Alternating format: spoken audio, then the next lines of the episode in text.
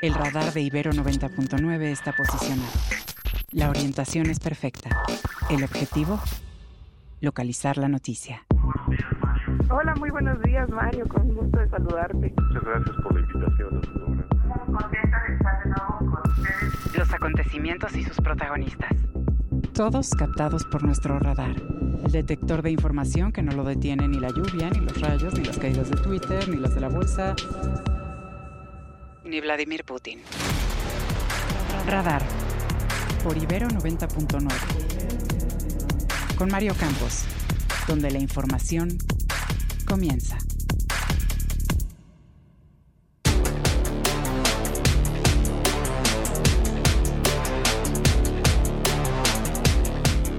Sube 48 el número de muertos por el paso del huracán Otis en Acapulco y la cifra podría seguir elevándose ante la desinformación y el caos que prevalecen en la atención de la emergencia.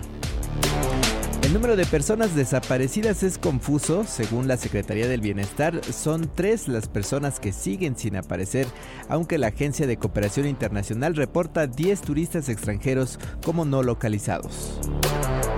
Pese a la información difundida por el gobierno, pobladores del municipio de Acapulco de Juárez denuncian la falta de atención para rescatar civiles muertos y el robo por parte de elementos de la Guardia Nacional. El gobierno niega los hechos. Migrantes varados en Tapachula se ofrecen para trabajar en la reconstrucción de Acapulco.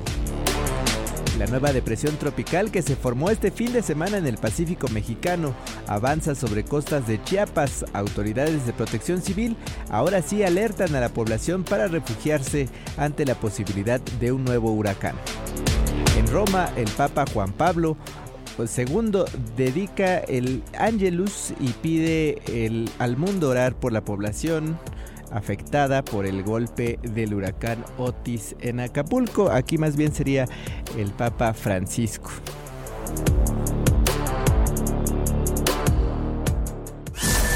Radar 99.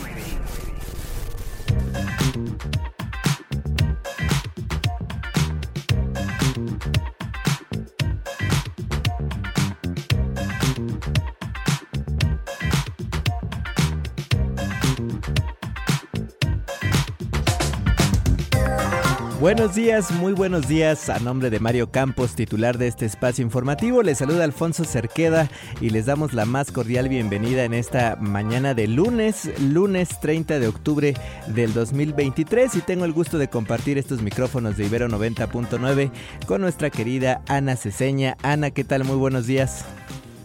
Muy buenos días, Alfonso. Estoy muy contenta de estar aquí otro lunes más en Radar 99. Así es, estamos muy contentos y por supuesto, eh, pues hoy les pedimos especialmente que nos compartan todas sus opiniones, sus dudas, sus comentarios, todo lo que nos quieran compartir a través de nuestras vías de comunicación 55 529 2599. En Twitter también, ¿cómo nos encontramos, querida Ana? Nos encontramos como arroba ibero99fm a mí personalmente me encuentran como Cecena con C. ¿Y a ti, Alfonso? A mí me pueden encontrar como arroba Alfonso Cerqueda.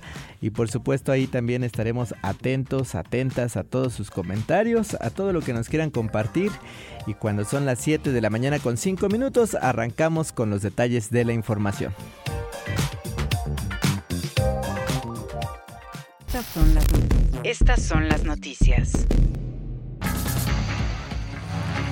A seis días del paso del huracán Otis por Guerrero prevalece la falta de energía eléctrica y la escasez de agua, lo mismo que la confusión generada por la desorganización y la falta de información precisa para toda la población. Ayer domingo el presidente Andrés Manuel López Obrador, a través de un segundo mensaje que difundió por redes sociales, se confirmó, se confirmó en voz de la gobernadora de Guerrero que ya son 48 los muertos confirmados y seis personas desaparecidas aunque la Agencia Mexicana de Cooperación Internacional para el Desarrollo registra por lo menos 10 extranjeros reportados como no localizados. Esto fue parte de lo que ayer reportó el presidente. Rehabilitados muchos de las eh, vialidades principales aquí en el puerto y estamos trabajando, pues como usted dice, 24/7 para la recuperación de este puerto maravilloso y lo más importante, continuar con la búsqueda personas que hasta esto se reportan como localizadas. Muy bien, eh, vamos este, adelante. Te mando un abrazo, gobernadora. Otros datos confirmados por parte de las autoridades son que se han censado por parte de la Secretaría del Bienestar 273, 244 viviendas afectadas y que hay una comunidad incomunicada por la creciente del, río rumbo a la Sierra de Chilpancingo. Hay habilitados cinco refugios temporales con 278 personas en Acapulco y siete refugios temporales con 1.342 personas en Coyuca de Benítez, en tanto que en el sector hotelero se indica que hay 80% de sus instalaciones con algún tipo de daño y que hay 600 hoteles y condominios afectados. Bye.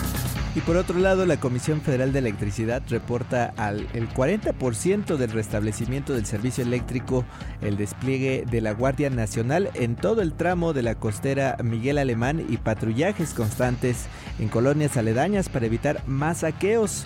Las estaciones de gasolina son resguardadas con personal del ejército, en tanto que 120 hospitales y clínicas con algún tipo de daño en Acapulco de Juárez permanecen cerrados. Los pacientes en hospitales, lo mismo que recién nacidos, han sido trasladados a otros hospitales, aunque no se precisan cuántos y la atención médica se realiza a través de brigadas del ejército, la Armada de México y la Cruz Roja Internacional.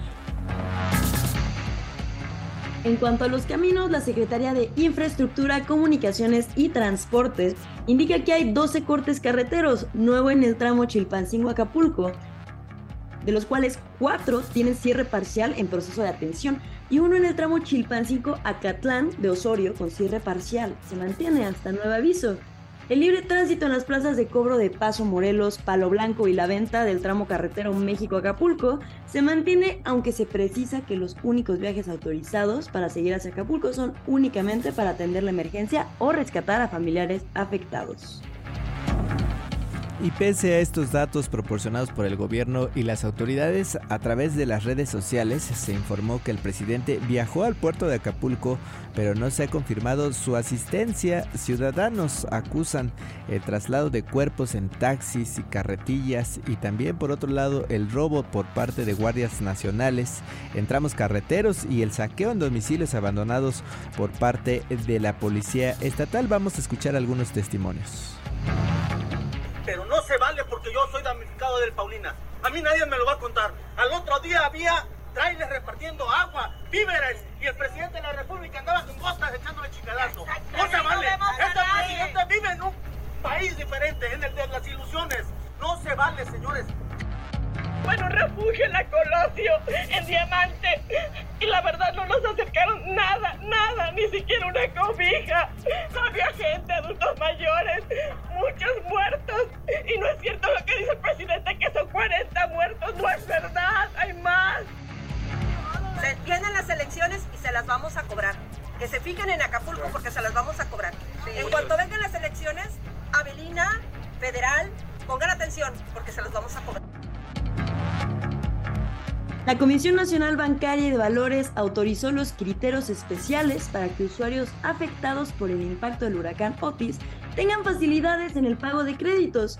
En un comunicado explicó que otorgará un diferimiento de 3 a 6 meses para créditos a la vivienda con garantía hipotecaria, créditos revolventes y no revolventes dirigidos a personas físicas, entre ellos crédito automotriz, créditos personales, crédito de nómina, tarjeta de crédito y microcrédito. Y una nueva depresión tropical clasificada como 19E, que se formó el sábado, se ubica al sur de las costas de Chiapas, en la desembocadura del río Suchiate, y avanza a una velocidad media hacia la frontera natural entre México y Guatemala, según informa el Servicio Meteorológico Nacional y en su amplia circulación genera lluvias de fuertes a puntuales y muy intensas, con rachas fuertes de viento en el sureste del país. Ante estas condiciones, el gobierno llamó a la población a extremar precauciones en estados como Chiapas, Oaxaca y Guerrero y atender también, por supuesto, las recomendaciones emitidas por las autoridades de protección civil. También migrantes varados en la ciudad de Tapachula, Chiapas, dijeron estar dispuestos a viajar a Acapulco para trabajar en la reconstrucción del puerto.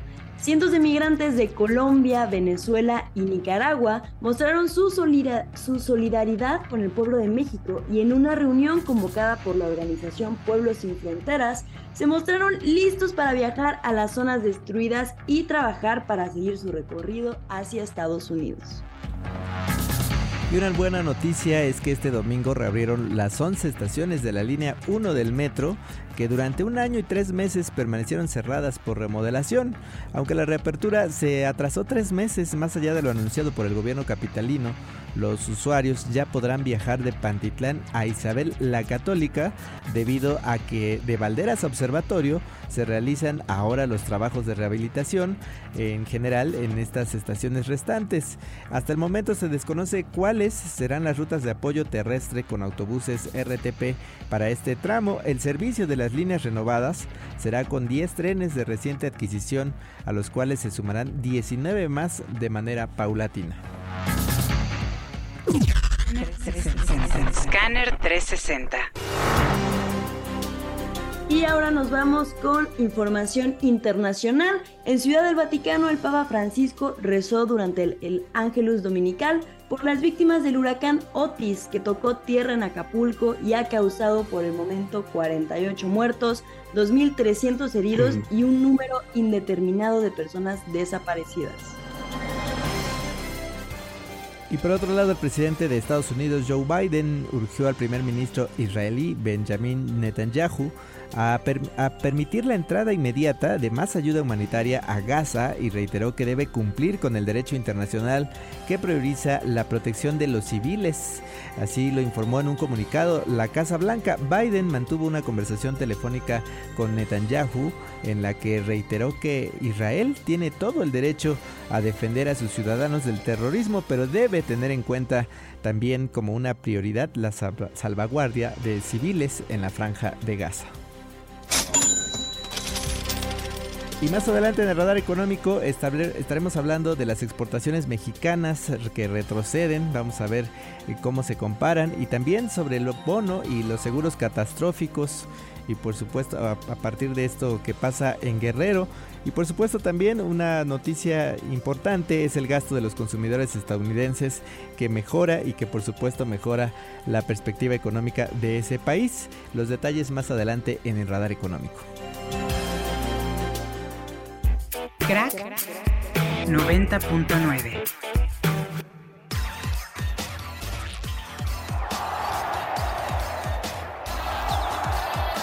Y ahora sí es momento de irnos con un avance de lo que ocurre en el mundo deportivo con el crack de Ibero 90.9 Omar García. ¿Qué tal Omar? Muy buenos días. ¿Cómo estás, querido Alfonso, querida Ana y por supuesto quienes nos acompañan en este lunes de Radar? Muy buenos días pues ya terminó la fecha 14 de la apertura 2023 en la Liga MX eh, masculina. Ya solamente tenemos un partido pendiente para que se acomode el resto de los equipos. Y bueno, pues destacar a las Águilas del América que vencieron a Monterrey 3 por 0 allá en la capital del estado de Nuevo León, con lo cual se eh, mantienen en la cima de la tabla general con 33 unidades, mismo número de goles a favor, 14 en contra, seguido por los Tigres, 5 eh, puntos por debajo. Esta próxima fecha el América podría firmar el liderato eh, general. También Monterrey con un partido pendiente está en la tercera posición de la tabla general, seguido de Atlético San Luis Toluca y los Pumas, pese a su derrota frente al conjunto de eh, Necaxa, se queda en la posición de eh, liguilla directa. Chivas, Tijuana, León y Juárez están de momento en la posición de la repesca. Ya ahora no tendremos, tendremos ahorita la segunda fecha fecha doble del último mes de competencia acá en el Apertura 2023 con eh, Querétaro Chivas, Toluca Puebla, León Pumas y Monterrey Necaxa, pero bueno, ya lo estaremos platicando rumbo al cierre de la temporada regular en la Liga MX. Así es, Omar, pues muchas gracias por este avance. Ya nos platicarás qué pasó este fin de semana con la Fórmula 1. Más adelante nos volvemos a enlazar contigo. Seguro ya nos escuchamos en Largos y Tendidos con el resto del fin de semana. Muchas gracias Omar García con el avance deportivo. Radar. Radar 99. Y nos da mucho gusto recibir aquí en este espacio a Jorge Triana, él es diputado del PAN. Diputado, muy buenos días, le saluda Alfonso Cerquedo. ¿Qué tal, Alfonso? Buenos días, gusto saludarlos. Igualmente, gusto en recibirlo por aquí para que nos platique qué pasa con este impacto sanitario, con estas acciones del gobierno y las propuestas que hay respecto a lo que ocurre en Guerrero a raíz del huracán Otis. Mira, al parecer no, no se ha terminado de dimensionar bien la magnitud del desastre que estamos viendo. Estamos hablando de que hay que hacer erogaciones que rebasan lo imaginario prácticamente presupuestalmente el trabajo de limpieza eh, de la zona, el trabajo de eh, reconstrucción simplemente de la vía pública y de los servicios básicos eh, en, la, en, la, en, la, zona son inversiones millonarias que, bueno, pues que representan un reto mayúsculo para el gobierno porque eventualmente habrá que modificar el presupuesto de egresos de la federación para el año que viene que vamos a estar votando en la Cámara de Diputados eh, a partir de la semana que viene y que viene ya muy, muy, digamos, eh, muy amarrado hacia las obras icónicas del presidente de la República, la refinería de Dos Bocas, el, el, el, tren Maya, etcétera, y que difícilmente van a querer mover algo, pero no hay recurso que alcance, porque no nada más es este gasto, después habrá que llevar a cabo la construcción de un fideicomiso, de algún programa importante para la reconstrucción total de lo que es el puerto de Acapulco y, sus alrededores. Y, bueno, pues ahí sí es una inversión que, no vamos a alcanzar a cuantificar, ni siquiera eh, hay precedentes de que algo sucedido, algo parecido. Quizá, quizá en el huracán Gilberto, eh, eh, en, la zona de Cancún, donde se alcanzaron a reconstruir rápidamente con la ayuda de la inversión privada, pero bueno, pues aquí no se ve un plan concreto de acción y además, pues eh, eh, no tenemos los 34 mil millones de pesos que estaban contenidos en el Fondo de Desastres Naturales que desapareció en el año 2020. Entonces, bueno, pues el reto, el desafío sí es mayúsculo y eh, pues, insisto, no hay otra forma de salir de esto más que haciendo un recorte funcional a las prioridades presupuestarias del gobierno y eso, eso, eso pues será parte de la negociación del, del, del, decreto de presupuesto para la semana que viene. No nos alcanza, decía usted, eh, diputado, en una entrevista que tuvo también con el diario Milenio, no nos alcanza, pero además eh, usted mencionaba el Fonden. Eh, ¿Cuál es la diferencia? ¿Cuál es, digamos, lo que hoy por hoy ha afectado con la desaparición de este, de este, pues este programa, digamos, en relación a lo que hoy tenemos y por qué los mecanismos, digamos, han cambiado tanto. Sí, mira, a ver, eh, es sí muy importante hacer esta distinción. El Fonden era un fideicomiso, un fideicomiso público que administraba Banobras.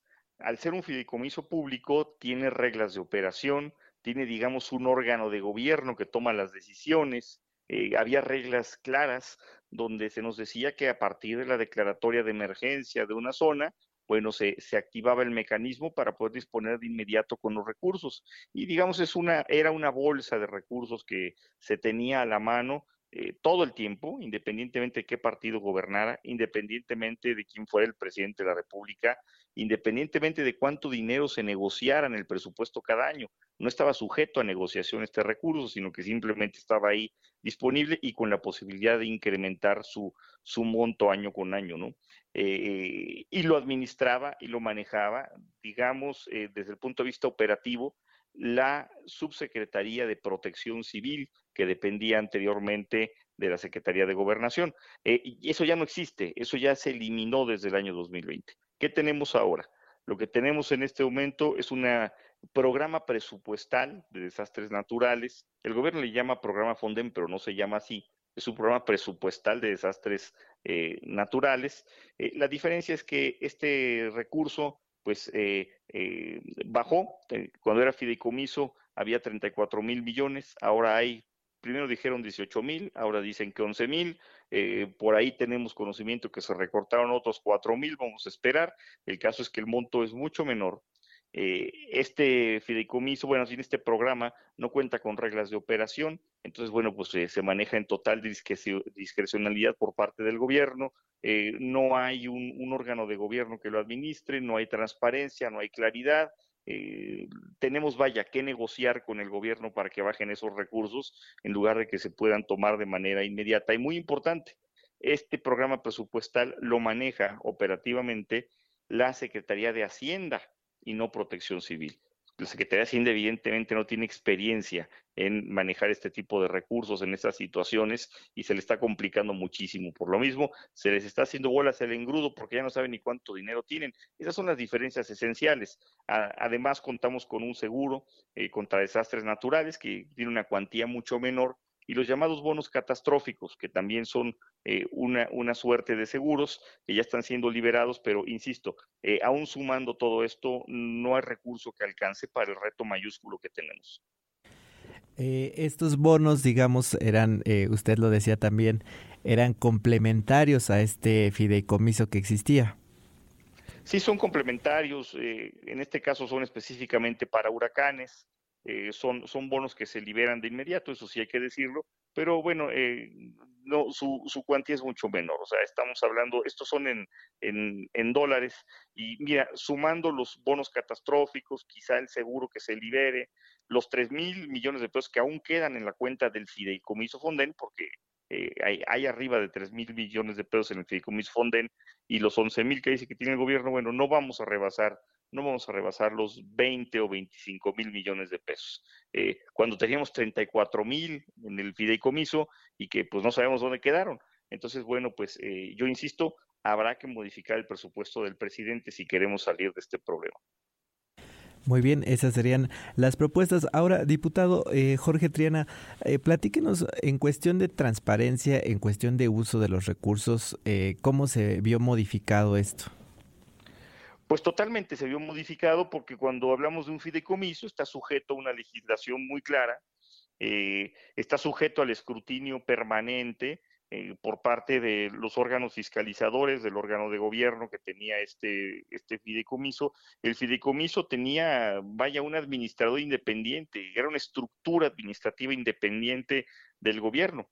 Eh, a pesar que es un fideicomiso público, está sujeto a, a, escrutinio, pero eh, insisto con los recursos aparte. Ahora todo forma parte del gobierno. ¿Cuál es la diferencia? Que es como tener una cuenta bancaria donde uno puede sacar dinero en el momento que guste, bueno, no cuando guste, el momento en que se cumplan los protocolos. Los protocolos se activaban al momento en que venía la declaratoria de emergencia.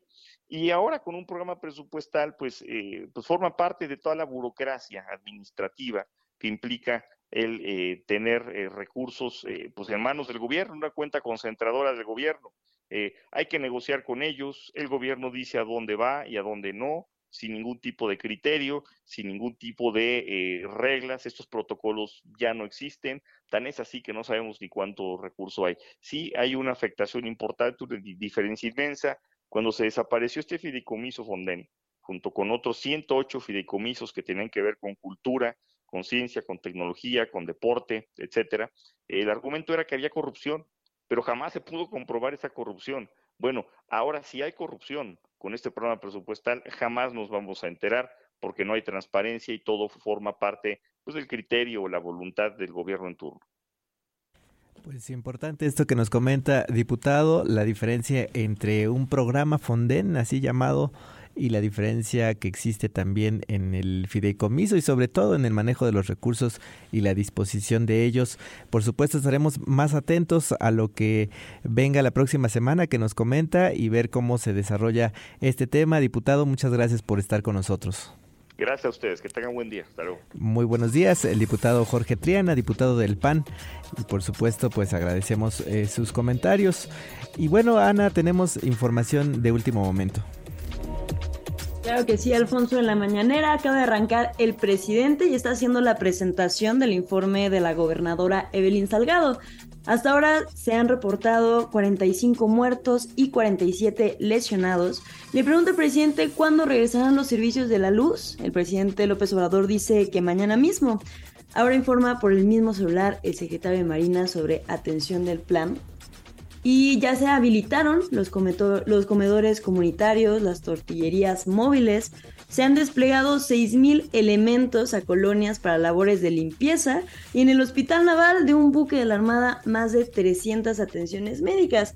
Además, se anunció que se sumarán a labores de limpieza los jóvenes del programa Jóvenes Construyendo el Futuro. Gracias a Ernesto Osorio por la información de la mañanera. Y ahora nos vamos con las primeras planas de los periódicos nacionales. primeras planas y encabezados. Reforma. Arrancamos con reforma, pero esta mañana, por supuesto, todas las planas eh, nacionales, toda la agenda está enfocada principalmente en lo que pasa allá en Acapulco, Guerrero y en el plano internacional, en el conflicto eh, de Gaza-Israel. Y bueno, por supuesto, vamos a estar aquí informándoles. Por lo pronto, reforma pierde la costera, dice 63% de inmuebles revelan imágenes satelitales. Desastre reportan 48 muertos, 1157 kilómetros de calle fueron devastados. El Universal. Universal nos dice, como dice Alfonso, familias racionan víveres en Acapulco para resistir. Ante una ayuda que no llega, damnificados por Otis comen una vez al día para que les dure el poco alimento que tienen. Dice una frase, los que no robamos nos estamos muriendo de hambre. Y le invito a ver la portada, que son personas en Acapulco ante la escasez del agua Decenas de personas llegan al río que atraviesa la colonia Caravana, y además en este río normalmente corren aguas negras para bañarse y lavar su ropa. La jornada. Escenas devastadoras, como bien dice Sana, igual en la jornada hay imágenes pues muy impactantes. Logremos la hazaña de poner en pie a Acapulco, dice Andrés Manuel López Obrador. A más tardar mañana se restablecerá toda la electricidad. Milenio. Estados Unidos capacita a oficiales mexicanos en ataques con bombas del narco. Milenio atestiguó el último entrenamiento en Mérida, donde la ATF recreó agresiones con artefactos lanzados con drones y minas antipersonales. Excelsior. Se reorganizan para revivir Acapulco. Propietarios y empleados de restaurantes iniciaron la remoción de escombros, en tanto compañías como PayPal ponen sus herramientas en favor de los afectados, así se suman firmas tecnológicas. El economista. En El Economista crece el saldo de víctimas, daño a casas y saqueo a tiendas tras Otis. El número oficial de decesos a raíz del huracán se elevó a 48 cinco de ellos en el municipio colindante de Coyuca de Benítez. Aún hay habitantes atrapados entre la urgencia de salir en búsqueda de ayuda y el temor a que roben en sus casas. El Sol de México. En el Sol de México aumentan detenciones de terroristas en frontera ligados a actividades o grupos extremistas. Estados Unidos reporta 213 arrestos de octubre del 2022 a septiembre pasado. El financiero. Y en el financiero, la ayuda de Otis llega, pero fluye a un ritmo aún lento. En el quinto día, damnificados deambulan por calles en busca de comida y agua. Prensa internacional. La prensa internacional, el New York Times, nos dice las fuerzas aéreas y terrestres de Israel ejercen más presión sobre Gaza en esta etapa, en una nueva etapa de esta guerra de Israel contra Hamas. Mientras en el país Netanyahu cada vez más contra las cuerdas. En un Israel a flor de piel, cada vez más ciudadanos piden la dimisión del primer ministro. El ataque de Hamas ha hundido aún más su, su popularidad. La mayoría prefiere, sin embargo, aplazar el debate hasta que acabe la guerra. Primeras planas y encabezados. Radar por Ibero 90.9. Estamos de regreso.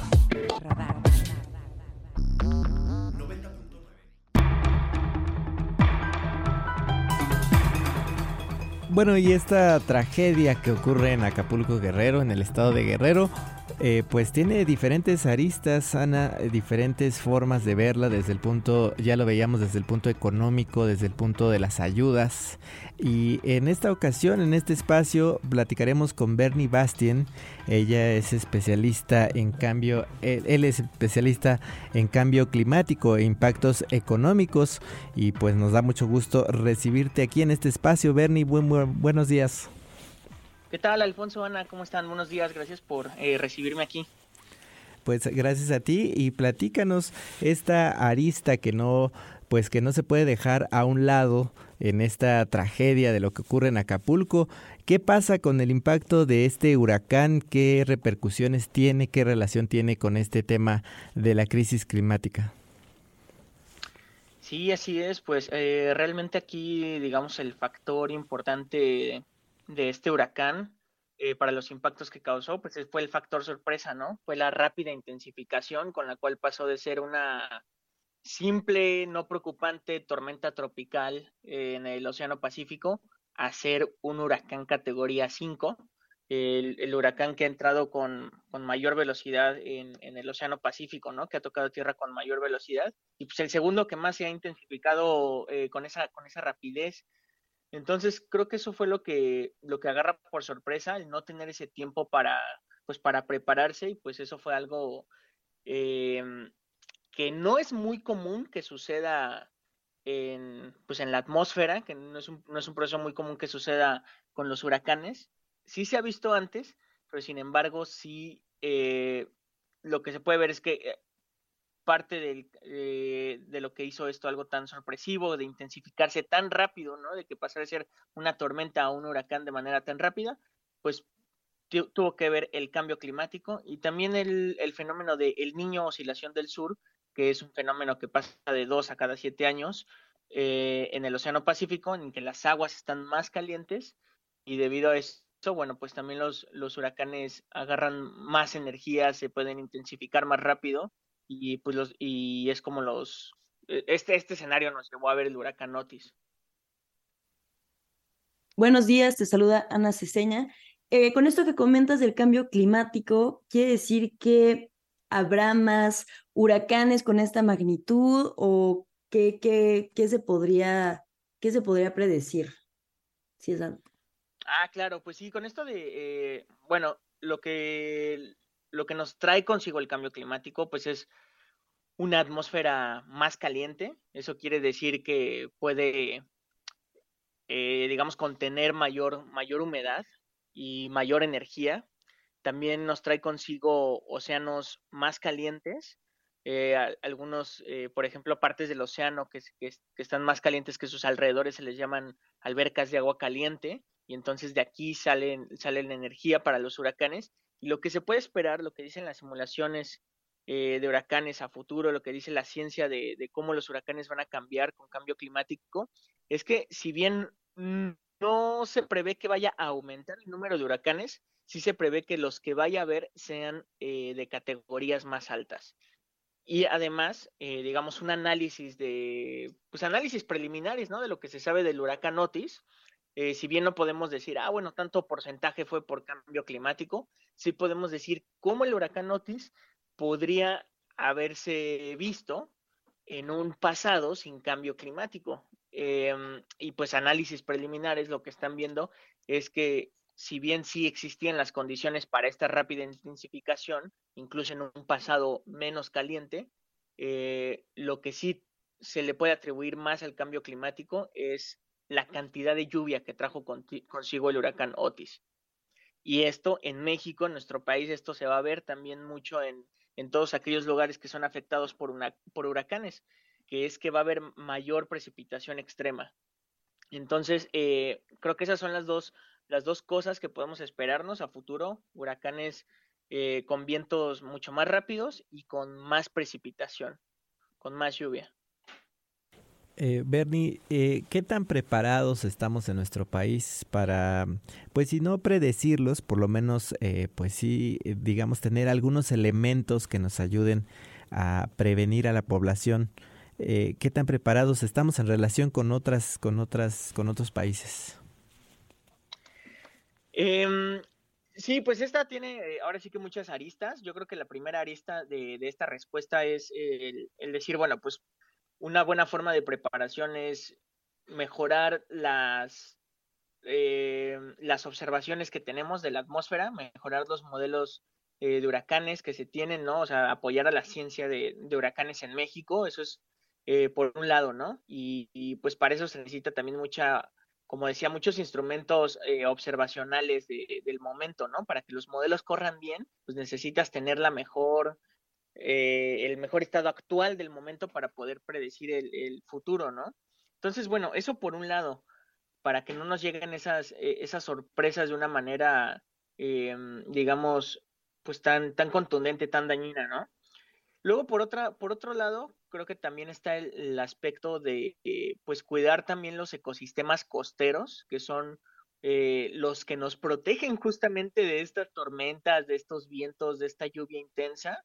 Eh, por ejemplo, este caso en el cual vemos cómo el Otis pegó en Acapulco, pues vemos las imágenes que vemos son de megaproyectos, son de mega este, hoteles, ¿no? En la costa, de lugares en los que deberían estar ecosistemas em, que protegieran justamente de esos vientos a la población vulnerable, pues ahorita ya son como eh, desarrollos, ¿no? Desarrollos turísticos, eh, hechos nada más pues para proveer, digamos, un, un, bien privado, ¿no? A la sociedad, que es tener ahí pues la alberca al lado de la, de la playa y pues lo que haces es, es dar un, daño al común de la población, ¿no? Que es, pues estos eh, vientos no tienen una, protección natural y pues le llegan las poblaciones más vulnerables estos daños, ¿no?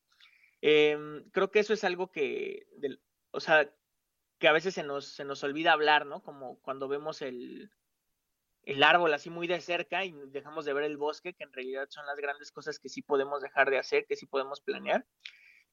Y bueno, pues también lo que tenemos en cuanto a eh, protocolos de, evacuación, digamos, protocolos de, también, por ejemplo, de albergues. Yo creo que ahí pues también es algo que, que, incluso con este factor sorpresa, pues siempre se puede, siempre se puede mejorar por ahí, ¿no? Y ahí sí tenemos también que un, buen espacio de, de, mejora, digamos, un área de oportunidad como país. Bernie, ahora, eh, ¿qué tan apoyados están o qué tan apoyado, qué tan apoyada está la ciencia, eh, las instituciones, las instituciones públicas, qué tanto apoyan y qué se ha hecho para mejorar esto en materia de políticas públicas? Em, bueno, últimamente el cambio climático pues sí ha tomado una eh, un auge en la investigación. Eh, sí he visto que en materia, digamos, de cuánto se está apoyando a las, a, las instituciones públicas, a las investigaciones, pues sí ha habido un interés mayor de apoyar, pues sin embargo sí todavía hay mucho, mucho camino que recorrer, o sea, realmente hay eh, pues varias, varias propuestas que comunidad, como comunidad científica hemos hecho a la eh, pues organismos como el CONACID, por ejemplo, ¿no? De por, que, que, puede haber mejores métodos en cuales los, los científicos nos involucremos con temas como el reporte de Naciones Unidas del IPCC, ¿no? Este, el reporte de evaluación de cambio climático y que eso se nos reconozca como científicos, que muchas veces pues no hay estos incentivos para nosotros como científicos el, el ponernos a pues a escribir colectivamente lo que se sabe y no se sabe del cambio climático a nivel global. Pero bueno, como te digo, también hay muchas iniciativas eh, buenas de raíz. Eh, por ejemplo, hace una semana, hace un par de semanas, salió el reporte mexicano de cambio climático, que es una compilación de todo lo que sabemos los científicos mexicanos y de todo lo que se sabe en el mundo acerca de la ciencia climática en México, en todos los aspectos, desde el aspecto biofísico, hasta los aspectos económicos y de mitigación. Entonces, creo que por ahí va avanzando muy bien la comunidad científica en nuestro país. Ahí sí exhortaría a los que nos escuchan a que se echen un clavado a ese, a ese reporte mexicano de cambio climático, porque sí realmente hay, hay, este, hay grandes cosas ahí. Y ahora, bueno, la, la otra pregunta, Alfonso, de cómo esto se ve reflejado en políticas públicas. Eh, no, pues también ahí creo que hay muchísimo por dónde avanzar. En primera, eh, por mitigación del desastre, o sea, creo que hay muchas políticas que, que, se pueden explorar todavía, ¿no? Eh, por ejemplo, políticas de cómo, cómo reaccionar ante, ante vientos tan intensos, pues puede haber eh, mucha, en la ciencia ha habido ahorita muchas, muchas innovaciones sobre cómo se pueden, por ejemplo, contratar un tipo de seguros, ¿no? Por si pegan estos, estos huracanes que sobrepasen cierta velocidad. Pero lo más importante que a mí se me hace en cuanto a política pública es sobre todo reducir las emisiones de gases de efecto invernadero de México, que pues básicamente son el combustible que ocasiona estos desastres socioambientales, ¿no? Entonces creo que si bien muchas cosas en, la atmósfera nos pueden tomar por sorpresa, el factor más importante es y el, que, y el que no nos debe tomar por sorpresa, el más obvio es que si reducimos las emisiones de gases de efecto invernadero, vamos a reducir estos desastres. Esa es la política climática ahorita más importante que debe seguir México, que es pues dejar de seguir con este modelo fósil, ¿no? Con este modelo de seguir desarrollando megaproyectos confiando en energía fósil. Así es, Bernie. Importante esto que nos comentas, estar atentos a la información que se genera, a los reportes, por supuesto, a las medidas de protección civil, pero muy importante también el apoyo, el apoyo a la comunidad científica que nos, eh, pues, que nos ayuda precisamente a prevenir este tipo de situaciones. Sí, ciertamente, ciertamente. Pues muchas gracias Bernie, estamos atentos a lo que a lo que nos puedas compartir más adelante. Bernie Bastien, muchas gracias por estar con nosotros. Gracias Alfonso Yana, un placer, hasta luego. Hasta luego, él es Bernie Bastien, especialista en cambio climático e impactos económicos. Radar económico. Radar económico.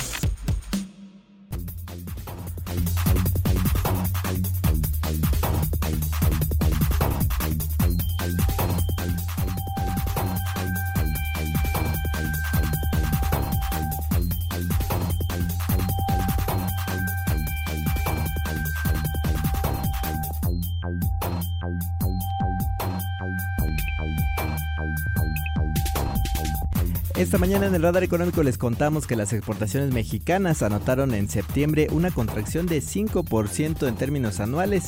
Esta es su caída más pronunciada en 37 meses poco más de tres años, cuando en agosto del 2020 se, se, padecían los estragos del cierre de la actividad por la pandemia, según cifras originales del INEGI. Este mismo, este menor dinamismo en los envíos al extranjero de mercancías mexicanas se observó por la caída en las, eh, principalmente en las no petroleras, que aportan 93% del total de las exportaciones y el bono y seguros catastróficos que desde hace años atrás ha venido contratando el gobierno mexicano son insuficientes para atender los desastres naturales que puedan suceder en el país, tal y como lo fue ahora el huracán Otis en Guerrero la semana pasada. Así lo indicó también la organización México Evalúa. En un análisis, la organización civil indicó que estos dos instrumentos no compensan la desaparición del fondo del fideicomiso del Fondo de Desastres Naturales, el Fonden, sino que más bien complementaban estos recursos. Hoy en día ya solo existe el Fonden como un programa presupuestal a través del ramo 23 y los gastos de los consumidores estadounidenses aumentó más de lo previsto en el mes de septiembre. Así se mantiene una senda de mayor crecimiento de cara al cuarto trimestre allá en los Estados Unidos, mientras que la inflación mensual pues fue algo elevada. El gasto de los consumidores, que representa más de los dos tercios de la actividad económica estadounidense, aumentó 0.7% en el mes pasado, así lo informó la Oficina de Análisis Económico del Departamento de Comercio. Y finalmente les contamos que esta mañana la criptomoneda Bitcoin tiene un valor de 34.600 dólares, mientras que un dólar nos cuesta 18 pesos. Clima. Hola amigos de Radar. Para este día se pronostica al amanecer bancos de niebla, ambiente fresco y cielo medio nublado. Por la tarde, ambiente templado a cálido y cielo nublado sin lluvia en la Ciudad de México y con lluvias aisladas en el Estado de México, pronosticándose intervalos de chubascos en la porción suroeste del Estado de México. El viento se da del noreste de 10 a 20 km por hora con rachas de 30 a 40 kilómetros por hora. La temperatura mínima pronosticada para la Ciudad de México es de 10 a 12 grados Celsius y la máxima de 23 a 25. Para Toluca, Estado de México, la temperatura mínima pronosticada es de 7 a 9 grados Celsius y la máxima de 19 a 21 grados Celsius. Desde el Servicio Meteorológico Nacional, informó Araceli García. Mente reflectora.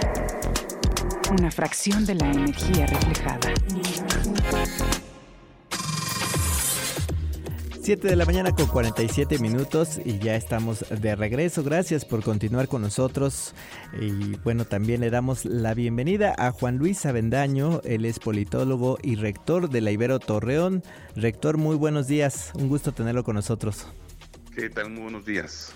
Muy buenos días, les saluda Alfonso Cerqueda y bueno, pues en esta ocasión eh, queremos que nos platique sobre este foro importante, un foro de derechos humanos del sistema universitario jesuita en su edición número 15. ¿Cuáles son las fechas, rector, que tenemos que tener importante, eh, bueno, seguir estas fechas importantes que tenemos que seguir?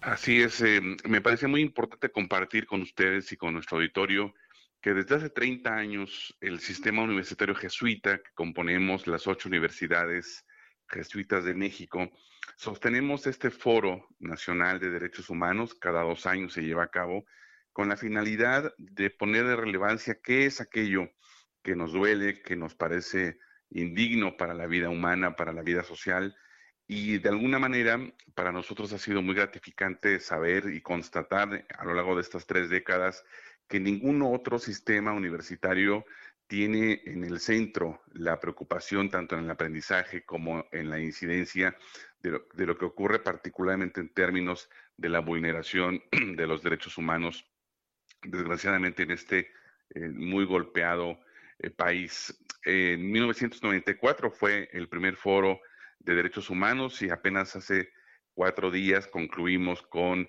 el decimoquinto eh, Foro de Derechos Humanos que se llevó a cabo en el Tecnológico Universitario del Valle de Chalco, en el oriente de la zona metropolitana de la Ciudad de México, donde está nuestra universidad que está orientada a los, em, técnicos superiores universitarios.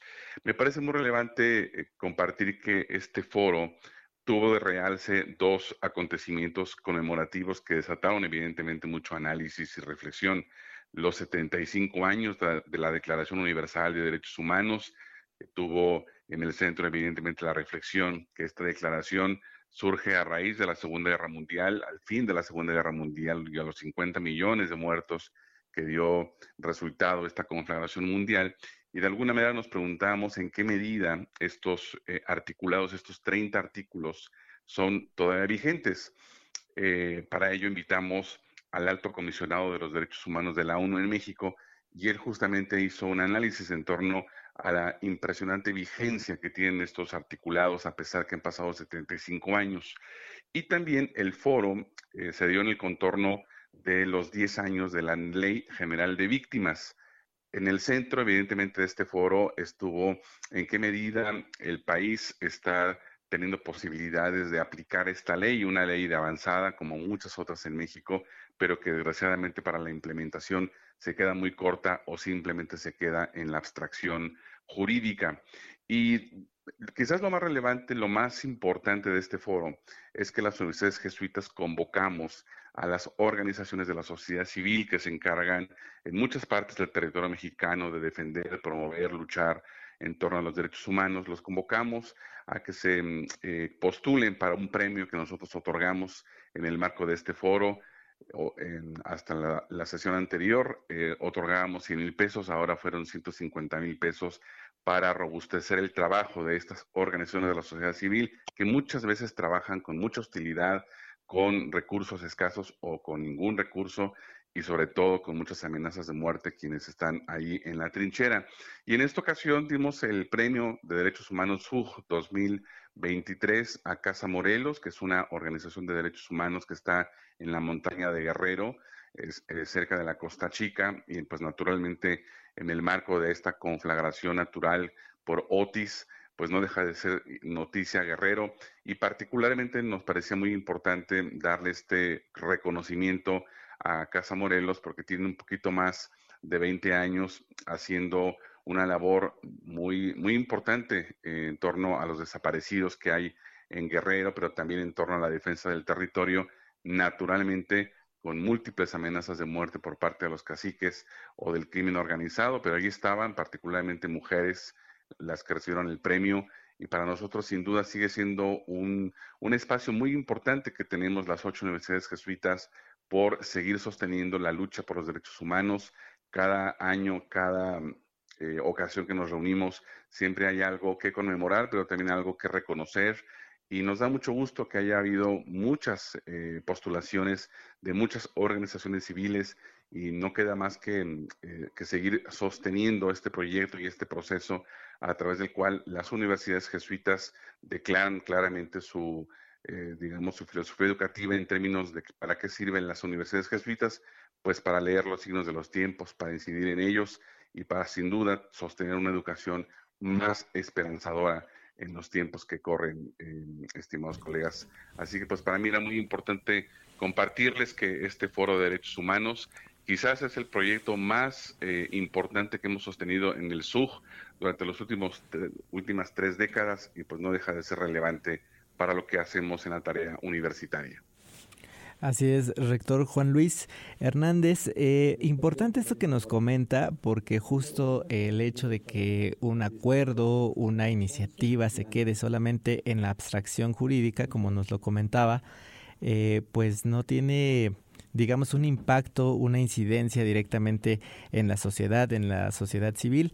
Y bueno, en este caso, los premios que, que se, bueno, el premio que se otorga y, como nos comentaba, la buena noticia de tener varias organizaciones eh, postuladas, pues precisamente hacen eso, ¿no? Ponen en operación, digamos, eh, las necesidades y, satisfacen las necesidades que tiene un territorio como el, nuestro país, precisamente como México, a raíz de esto. Y bueno, alguna de las... Eh, cosas que nos comenta también. Importante el tema de la seguridad, rector. Sí, sin duda. Y quizás a lo mejor incluso para nuestro auditorio habría que recordar eh, algo que hicimos énfasis en el foro. Eh, antes de que surgiera la Comisión Nacional de Derechos Humanos, a las comisiones estatales de derechos humanos, la Compañía de Jesús ya había fundado el Centro PRO de Derechos Humanos hacia finales de la década de los ochentas, acaso como una eh, digamos, visión clara y estratégica en torno a la importancia de tener siempre desde la sociedad civil y particularmente desde el ámbito de la incidencia social con espíritu humanista, eh, esta defensa y promoción y lucha de los derechos humanos. Habría que recordar entonces que primero fue el Centro PRO y luego vinieron las organizaciones institucionales que en su momento coparon todo el país, pero pues no deja de ser interesante esta historia porque finalmente la Compañía de Jesús a través del EGF Justicia procuramos siempre ir un, un paso más adelante pues, leyendo los signos de los tiempos. Y efectivamente yo creo que el reconocimiento que damos a las ONGs de derechos humanos eh, tiene que ver en buena medida también para protegerlas, para sostenerlas en su contexto de hostilidad en el que hacen su trabajo, Em, prácticamente los, las cuatro personas que forman parte de, Casa Monero nos compartían, pues que prácticamente no tenían ningún peso, ¿verdad?, para poder hacer todo lo que hacen a pesar del extenso territorio que ellos cubren. Así que de alguna manera este premio para nosotros es importante porque les da un poco de acogida, de seguridad, de, respaldo social y económico y pues nos da mucho gusto contribuir como universidades jesuitas en el marco de este contexto que también llamábamos el contexto de los no derechos en la medida que están surgiendo candidatos presidenciales como Milei u otras corrientes y narrativas que comienzan muy descaradamente a negar varios de los derechos que hoy prácticamente eran indiscutibles. Así que mucho que hacer todavía en este contexto, estimados colegas.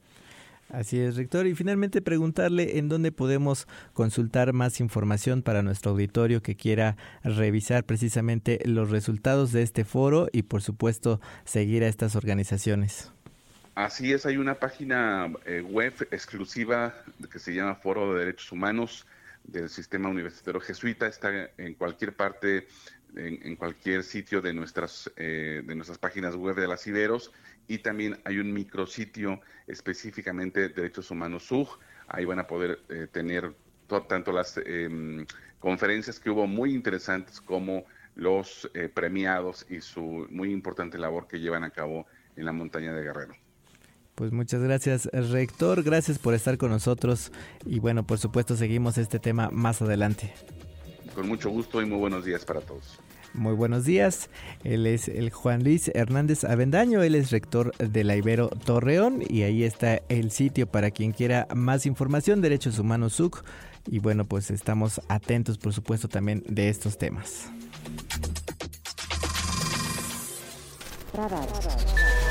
Radar 99. Y seguimos, seguimos con este tema de la situación de lo que ocurre en Acapulco, en el estado de Guerrero. Y para ello nos da mucho gusto también recibir en este espacio a José Medina Mora, el expresidente de la Coparmex. José Medina, muy buenos días. Muy buenos días, qué gusto saludarlos. Muy buenos días, les saluda Alfonso Cerqueda. Pues justo para platicar de esta situación hemos estado analizando desde los primeros minutos del programa eh, las diferentes aristas que tiene este impacto del huracán Otis en Acapulco precisamente, en el estado de Guerrero. Y bueno, pues para que nos platique en temas de las empresas, en temas de los trabajadores, en temas económicos, ¿cómo ha sido el impacto?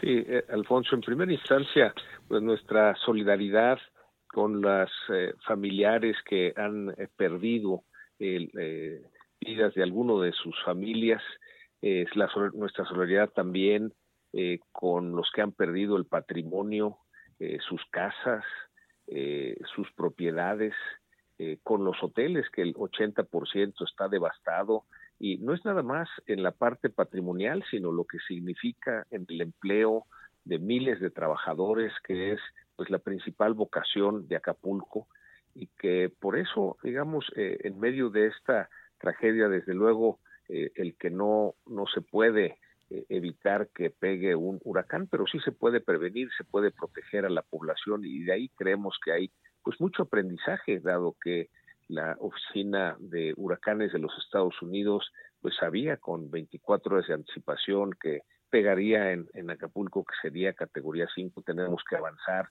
en una prevención en donde haya recursos, en donde se comunique adecuadamente para que haya menos afectaciones en las personas y en sus propiedades. Eh, las afectaciones vimos cómo ante la carencia, pues las personas eh, pues fueron a las tiendas de, eh, de distintas departamentales para pues buscar alimento, buscar agua. Es quizá ahorita lo que principalmente se requiere.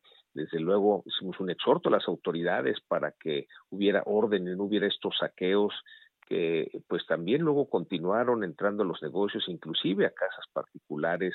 Eh, por eso es importante el, mantener el orden y desde luego eh, qué bueno que el, gobierno federal ya permite que llegue la ayuda. En un principio no lo estaban haciendo. Eh, hemos canalizado digamos, toda la, el acopio en los distintos centros empresariales de Coparmex que tenemos a nivel nacional a través de la Cruz Roja para que llegara la ayuda de manera inmediata a Acapulco y a la costa de Guerrero. Eh, ahora ya muchos de estos eh, ayudas están llegando de manera directa y desde luego estamos en, eh, planeando cómo podemos ayudar en la reconstrucción de Acapulco. Va a ser una reconstrucción que lleve muchos años. Eh, pero ahorita atendiendo lo más importante que es eh, la falta de agua y de alimentos para las personas que fueron afectadas en este huracán Otis. Ahora, importante lo que nos comenta José Medina, esta recuperación eh, urgente, este apoyo que ya se permite eh, pues entregar a las familias afectadas allá además de la infraestructura por supuesto.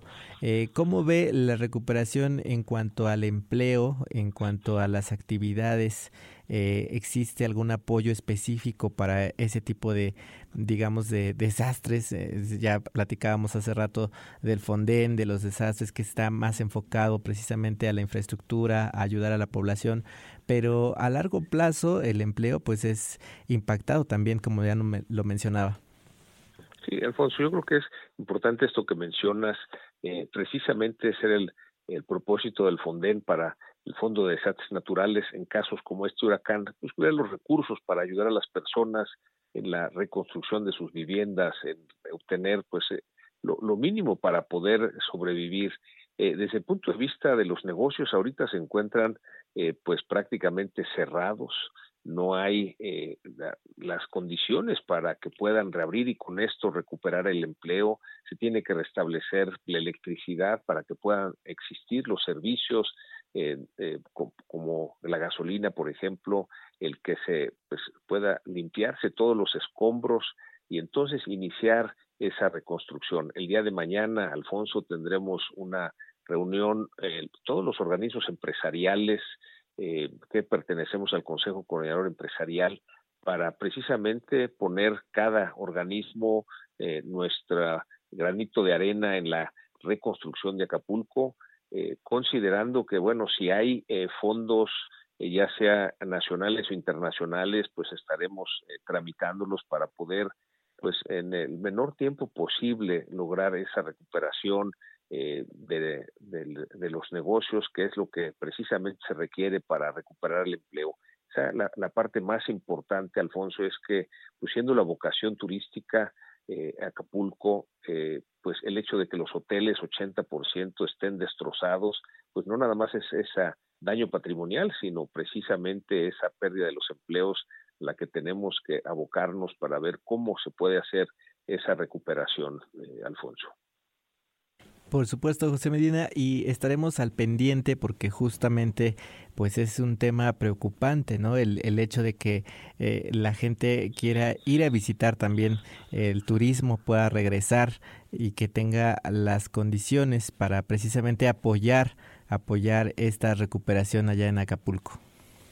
Sí, de alguna manera, Alfonso, ante este eh, desafío que representa la devastación por el huracán Otis, Acapulco nos necesita a todos, ¿eh? y Acapulco nos necesita unidos, entonces cada persona, eh, y invitamos a toda tu audiencia, eh, puede colaborar, puede ayudar, llevar estos digamos, víveres, agua a los centros de acopio, puede ser a la Cruz Roja o al que les genere confianza. También se puede depositar donativos que la Cruz Roja puede de alguna manera ayudar a comprar esto que hace falta eh, y que así, eh, con esta unidad de todo el país, podamos ayudar a la recuperación de, Acapulco y que sea de una manera sustentable, hacerlo bien eh, desde el inicio en esta reconstrucción, Alfonso.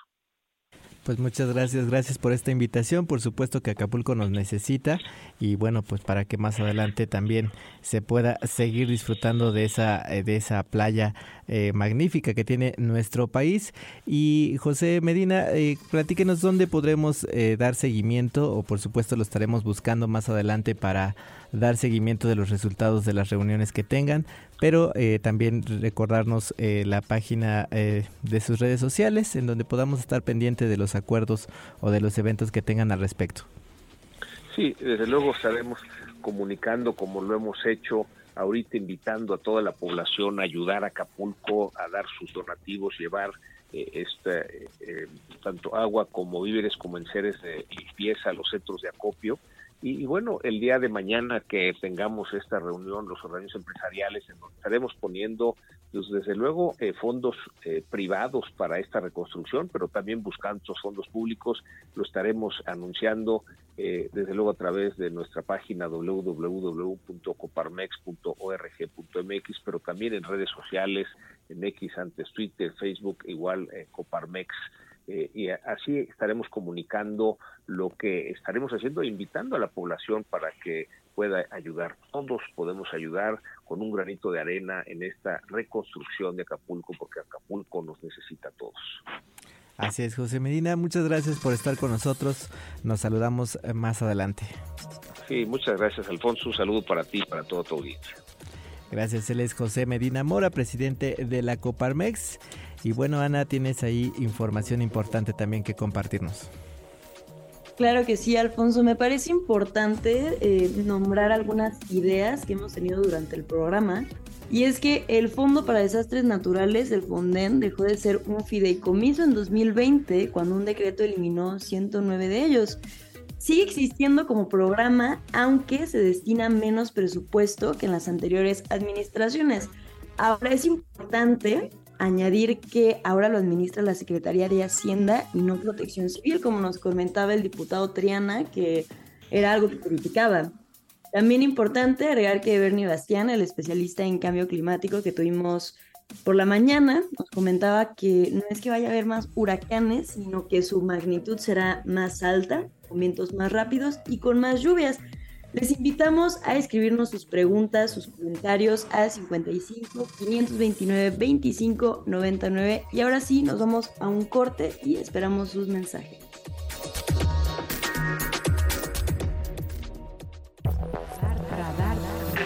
Radar, de alto alcance. Nuestra página ibero99.fm y encuéntranos en Spotify como Radar 99.